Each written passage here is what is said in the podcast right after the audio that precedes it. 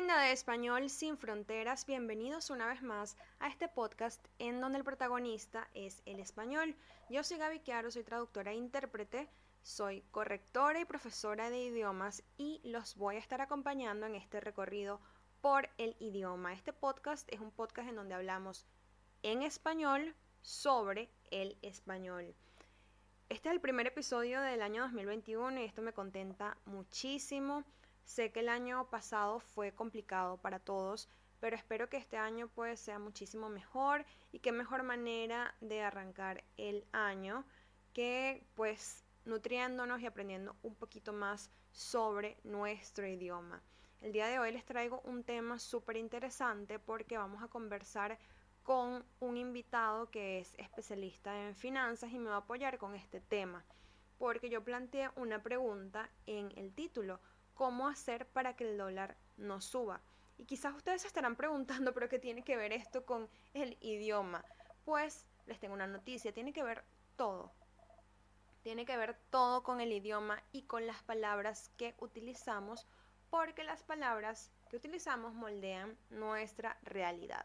Y quiero iniciar con una frase que me encantó, la, la tengo anotada por acá y dice, la herramienta básica para la manipulación de la realidad es la manipulación de las palabras. Si puedes controlar el significado de las palabras, puedes controlar a la gente que debe utilizar las palabras. Una frase de Philip Dick, un escritor estadounidense, lo pueden buscar. Y esta frase me encantó porque resume lo que yo pienso en cuanto a este tema. Y es que las palabras tienen poder y pueden moldear nuestra forma de ver el mundo. Hay una estrecha relación entre lo que es pensamiento, palabra y acción. De hecho, todas las cosas que vemos en el mundo que han sido creadas por el hombre nacen primero desde un pensamiento que luego se verbaliza y luego se convierte en algo material. Por ejemplo, este podcast nació desde una idea que luego conversé con mi círculo cercano y que se materializó en lo que ustedes están escuchando ahora. Y es por eso que tenemos que cuidar nuestras palabras porque las palabras dan ideas. No es casualidad tampoco que hay muchas profesiones que están relacionadas con las palabras y que parecieran inofensivas, pero por alguna razón se convierten en profesiones peligrosas cuando hay gobiernos totalitarios, cuando hay dictaduras, por ejemplo, y me refiero a estas profesiones como eh, periodistas, humoristas, poetas, ensayistas y escritores. Todas estas personas, si nos ponemos a buscar un poquito en la historia, vamos a conseguir que centenares de personas que se dedicaban a estas profesiones, que como dije en un principio parecen inofensivas, han sido víctimas de persecución política.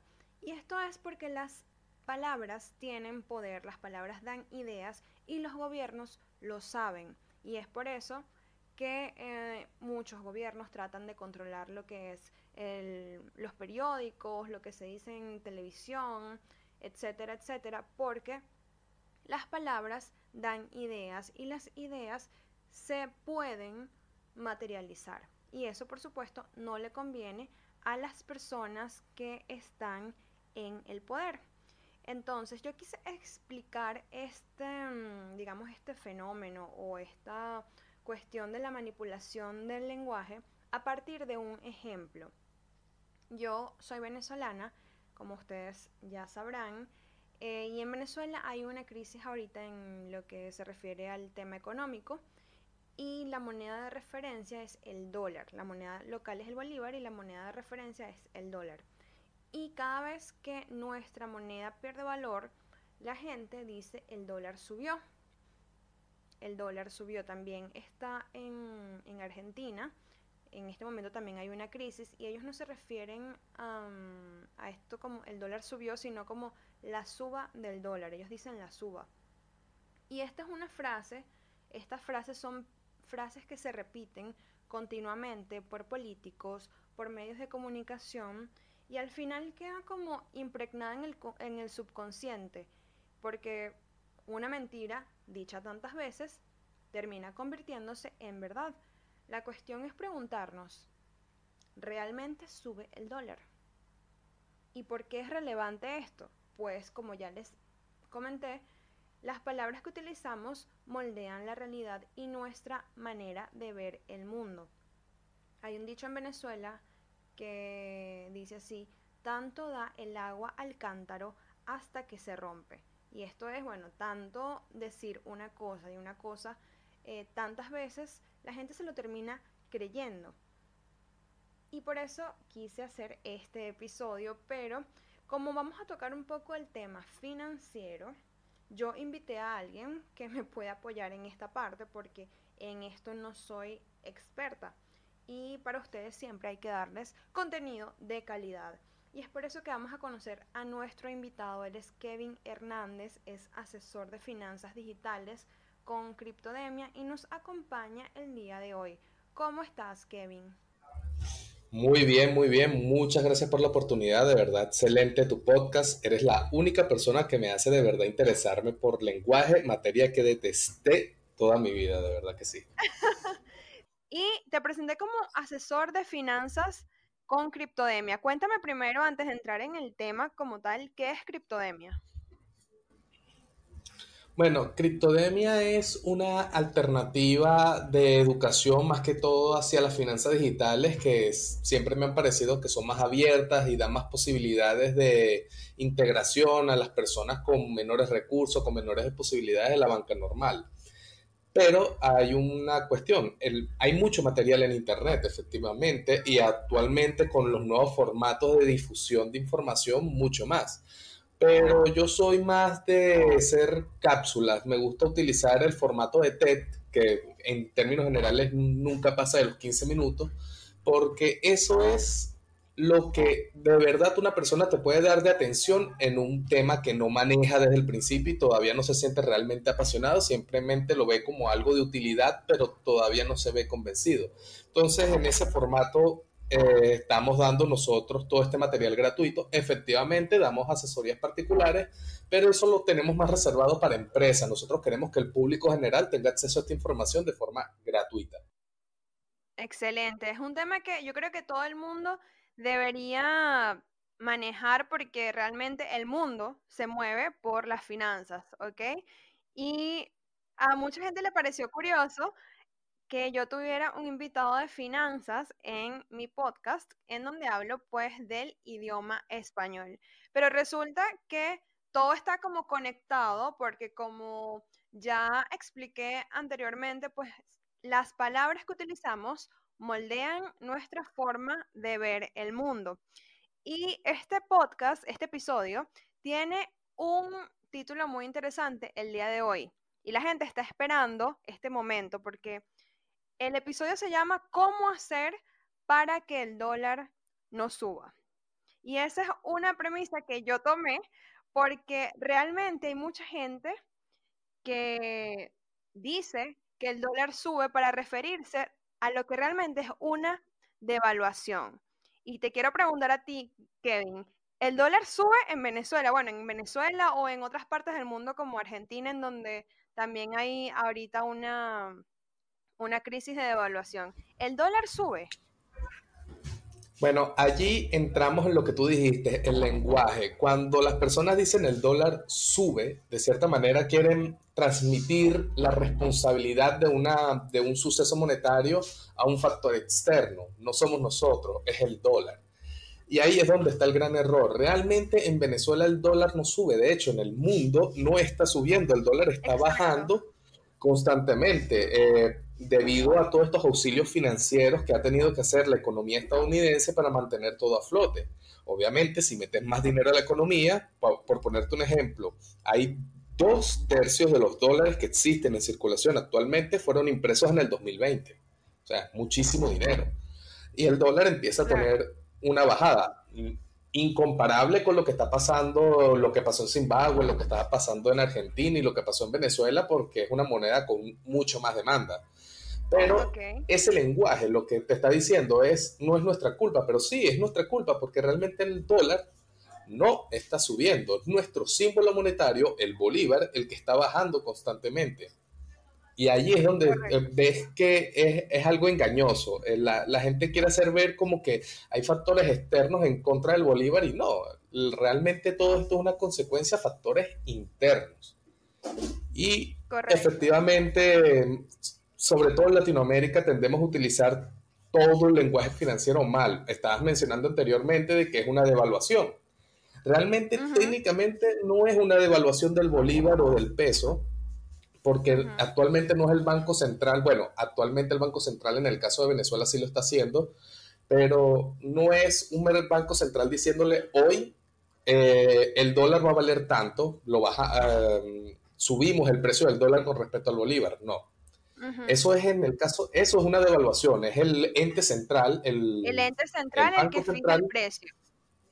El que fija el precio. La depreciación es lo que está sucediendo, por ejemplo, en Argentina. Es el mercado está diciéndole al Banco Central, no, nosotros no, nosotros no respondemos a esa tasa porque no está pegada a nuestra realidad. Entonces nosotros mismos como mercado empezamos a valorar el dólar de una manera diferente. Y ahí es donde entran las dos palabras distintas.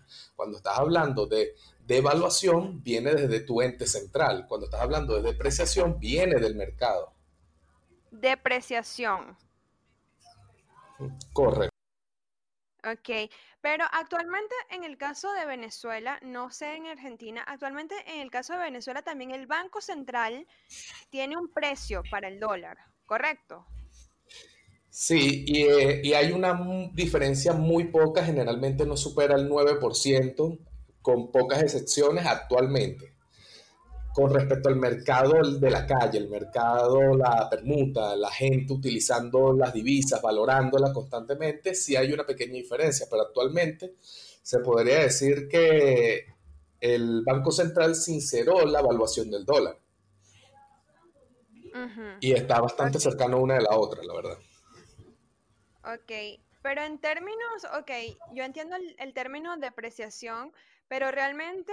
Em, ok, no es el ente central el que está diciendo que el bolívar pierde valor, pero realmente el bolívar está perdiendo valor. Correcto, ya es una acción de mercado. Por ejemplo, el por ejemplo, el gobierno venezolano está siempre en una tasa constante de déficit. Entonces, su nómina, ellos la tienen que pagar con emisiones de dinero porque asimismo, como el dinero se devalúa, no le alcanza para cubrir su deuda o sus obligaciones. Y todos sabemos que ellos no van a cubrir esas obligaciones en divisas la mayoría de las veces, al menos que sea un proveedor extranjero, lo tienen que hacer en bolívares. Y eso lo resuelven de la manera que más keynesiana posible, la manera clásica de la mayoría de los gobiernos, ya que nosotros tenemos el poder de emitir moneda, vamos a emitir moneda para cubrir nuestro déficit, que cada vez es más grande. Cuando tú lanzas una cantidad importante de bolívares a la calle, lo primero que hacen las personas es resguardarse en una moneda que ellos consideran que tenga mejor valor que el bolívar y que le presente mayores beneficios. En este caso, la moneda de referencia mundial para esto es el dólar, pero en Venezuela hemos evolucionado tanto en esa cuestión de buscar otras monedas que inclusive ya estás empezando a ver en la frontera que la gente no se está moviendo que es en dólares, se está moviendo en pesos. O en del otro lado, en Brasil, también se está moviendo con reales y con euros. Y más recientemente estamos empezando a utilizar divisas digitales como Bitcoin. Entonces ahí es donde tú ves que es, realmente es una acción de mercado. Las personas al querer salir de los bolívares muchas veces están dispuestas a pagar un poco más y ese un poco más está marcando la tendencia del mercado. El, el dólar no se está moviendo para ningún lado realmente. Exacto. Es, un, es lo que te digo, porque es una cuestión de percepción. Esto es una frase que usan no solamente las personas que, que están, digamos, a favor del gobierno, sino que todo el mundo usa esa frase, oye, el dólar subió, cuando realmente no está subiendo porque ni siquiera se está moviendo o capaz está bajando. Exacto. Es, una cuestión completa a la percepción, pero eso viene de mucho tiempo, o sea, está impreso en la cultura, sobre todo la latinoamericana, que tenemos la tendencia de tener esa, esas monedas más volátiles, que se tienden a devaluar mucho más en el, en el tiempo, no es un caso solo de Venezuela, tú hablas de México para abajo y la gente habla es del dólar, de que tienes que ahorrar en dólares porque el dólar sube y no, no, el dólar no sube. O en pocas circunstancias sube, realmente es nuestra moneda que empieza a bajar. Al final es, como te digo, es siempre una cuestión de cambiar las percepciones y esto viene, eh, sí, y esto viene mucho de parte de las autoridades financieras de nuestro, de nuestros países que buscan lanzar esta responsabilidad a otras personas. Por ejemplo, en el caso de Argentina está pasando lo que pasó en Venezuela, que dicen que esta diferencia entre el dólar que se ve, que el que tiene acceso a las personas y el dólar del Banco Central es un efecto de especuladores. Es un efecto donde los especuladores atacan a la economía de a la economía del país. Y realmente no es un ataque. Especulación también es una palabra muy mal utilizada en este ecosistema. Especulación es una actividad lícita, es simplemente tener una percepción del mercado con respecto a un bien. Las monedas también son consideradas un bien en ciertos mercados y que esa fluctuación puedes obtener una ganancia. Ahora, eh, ellos agarran esa especulación como, un, como un efecto un efecto de ataque, un efecto hostil de parte de un grupo pequeño contra la economía. Y no, no es así, realmente es el mercado. Eh, la especulación es algo normal, es algo natural, es algo que tiene que pasar para que haya una economía saludable. Digamos, tú especulas con los precios de ciertos bienes y eso es lo que hace el comerciante eso también va mucho de la mano con lo que las personas tienden a llamar usureros. Ah, no, esa persona está poniendo un precio muy alto, eso es un usurero. También es un término mal utilizado. Cuando se habla de usura, se habla de la diferencia de los porcentajes. Hablábamos de eso fuera de cámaras eh, sobre la satanización, sobre la satanización de algunas palabras y tú habías mencionado esa especulación y usura. Sí, efectivamente, tendemos a satanizar eh, términos que no entendemos. Totalmente. Yo quiero agradecerte por compartir con nosotros estos conocimientos porque, como mencioné al principio del episodio, yo creo que este es un tema que todo el mundo debería manejar porque definitivamente la economía es lo que mueve al mundo. Y nosotros tenemos la responsabilidad como individuos de seguir creciendo y de seguir formándonos como personas, tanto intelectualmente como em, personalmente. Yo también pienso que en este momento de la historia, en donde sabemos muy bien que las personas con menos conocimiento son más fáciles de manipular, nuestro mayor acto de rebeldía ante cualquier gobierno y ante cualquier figura de poder es seguir aprendiendo, seguir formándonos, porque aunque la frase suene trillada, el conocimiento es poder y el conocimiento nos hace libres. Claro, porque la mayoría de las personas, eh, sin importar qué es lo que estén haciendo, se capitalizan contra otras personas a través de la ignorancia. Cuando tú ignoras algo, entonces tienes dos opciones. Eh, estás obligado a creer en la persona que está hablando contigo o estás obligado a investigar. Es muy triste la poca tendencia que tenemos de investigar, pero es algo que siempre hay que insistir en toda esta movida de criptomonedas que promueve la descentralización, eh, utilizar sistemas sin autoridades centrales y todo lo demás. Hay una frase que es como un mantra entre todos los que utilizan este tipo de dinero. Y yo creo que es algo que más allá del tema de las criptomonedas, tienen que utilizarlo para todo y todas las personas. Debe ser una política de vida, que es no confíes, verifica. Si recibes una información y tú no tienes como quien dice un criterio evaluativo para saber si la información es correcta, está bien hecha o te están diciendo algo que no tiene ni pies ni cabeza, no confíes en lo que te está diciendo la otra persona. Verifica. Me encanta, me encanta la frase y creo que la voy a poner en todas las redes sociales. No confíen, verifiquen. Y ahora cerrando un poco esta sección, que es el tema en sí del, del, episodio, nosotros tenemos otra sección llamada la palabra del día.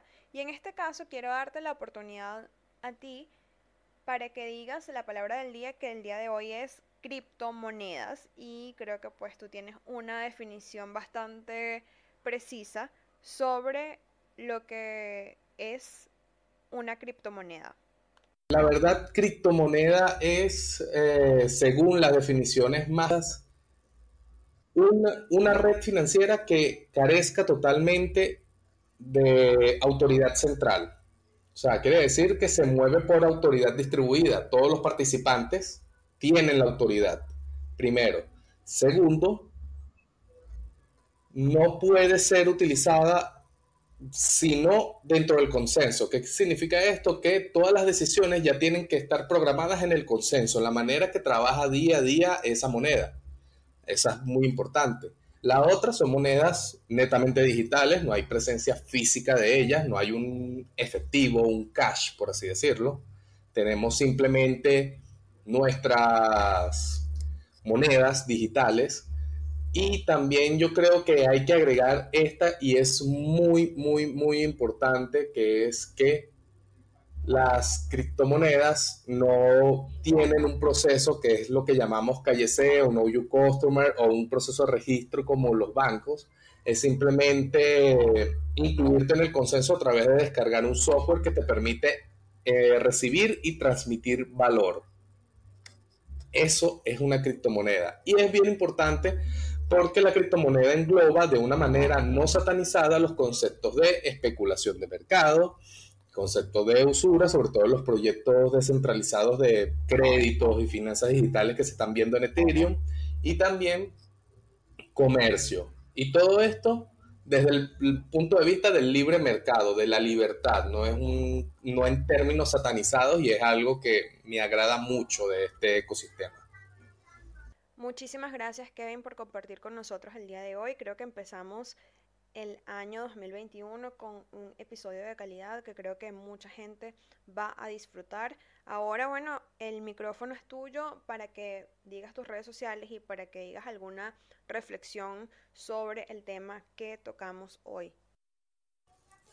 Muchas gracias. Bueno, eh, la última reflexión que quiero dejarle a las personas es que el dinero, el comercio, las finanzas no tienen por qué ser satinizadas, es parte de nuestra sociedad. Realmente nosotros hablamos de dinero y de finanzas desde que el humano empezó a generar eh, sociedades complejas, así que no las satanicemos, velo como un apoyo, como un conocimiento que te va a traer a ti mucha mejor calidad de vida. Ahora, nuestras redes sociales. Realmente para seguirme a mí personalmente, soy un poco ácido en mis redes sociales, pero los invito a escribirme cuando quieran en Twitter, que es la que utilizo normal, Kevin Negocios, al igual que en Instagram y también en Facebook.